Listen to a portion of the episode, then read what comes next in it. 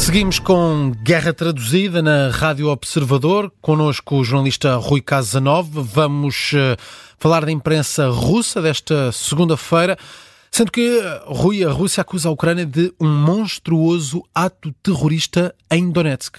Sim, o mercado em Donetsk foi ontem alvo de bombardeamentos das tropas ucranianas. De acordo com os últimos dados das autoridades russas, 25 pessoas morreram e pelo menos 20 ficaram feridas, incluindo duas crianças. Ora, em reação, já hoje, o porta-voz do Kremlin fala num monstruoso ato de terrorismo.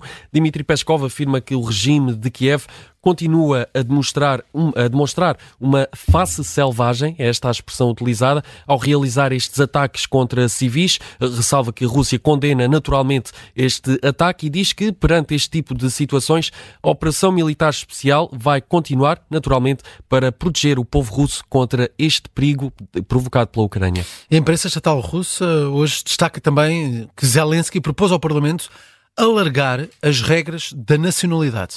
Um anúncio feito por Volodymyr Zelensky nas últimas horas, no dia em que se celebra o Dia da Unidade Nacional da Ucrânia.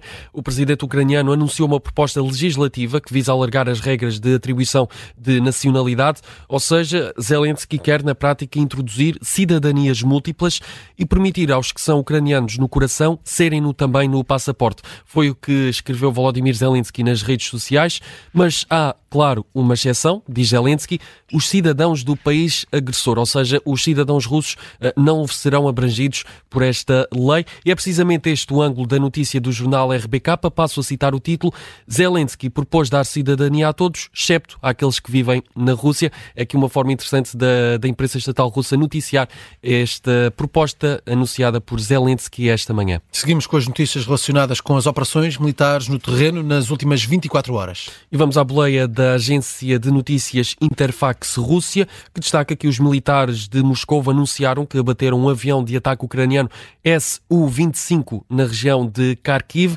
Também nas últimas horas, os militares russos interceptaram seis mísseis cruzeiro modelo Storm Shadow e destruíram também 76 drones ucranianos.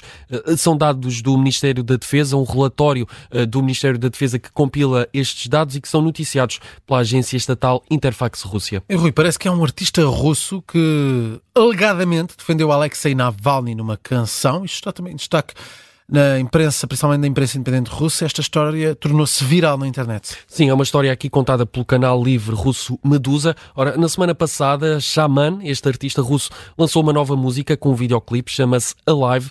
A descrição do vídeo uh, diz o seguinte, passo a citar, esta história pode acontecer num passado distante ou num momento no futuro, ou talvez esteja a acontecer agora. Uh, neste vídeo, no videoclipe, o artista Shaman uh, aparece como um prisioneiro algemado, interpreta a personagem de um prisioneiro prisioneiro e canta versos como Voltei para casa vivo e vitorioso. Vamos aqui ouvir um pouco em fundo.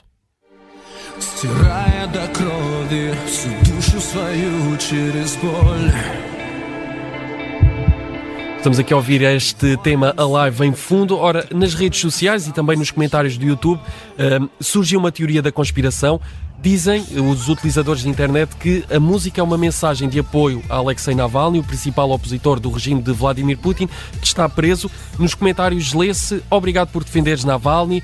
Que mensagem corajosa, muito bem, Xamã, parabéns. Também houve, claro, críticas, mas sobretudo elogios e mensagens de apoio. O vídeo tornou-se viral, tem mais de 2 milhões de visualizações e também esta história, este alegado apoio de Xamã a Alexei Navalny, tornou-se viral nas redes sociais. E o que é que diz o artista? A resposta é curiosa. Foi questionado pelos jornalistas sobre este, este caso. Diz que a canção é dedicada aos heróis de mil anos de história Rússia e diz também que a imaginação das pessoas é ilimitada e que cada um vê o que quer ver. Portanto, aqui de certa forma, Xamã eh, descarta-se desta teoria de apoio a Navalny, mas fica no ar se estará ou não a apoiar o principal opositor de Vladimir Putin. É uma história que, como dissemos no início, é contada pelo canal livre independente russo Medusa. É com a canção de Xamã, que provoca polémica na Rússia, que fechamos este episódio de Guerra Traduzida, com destaque para a imprensa russa.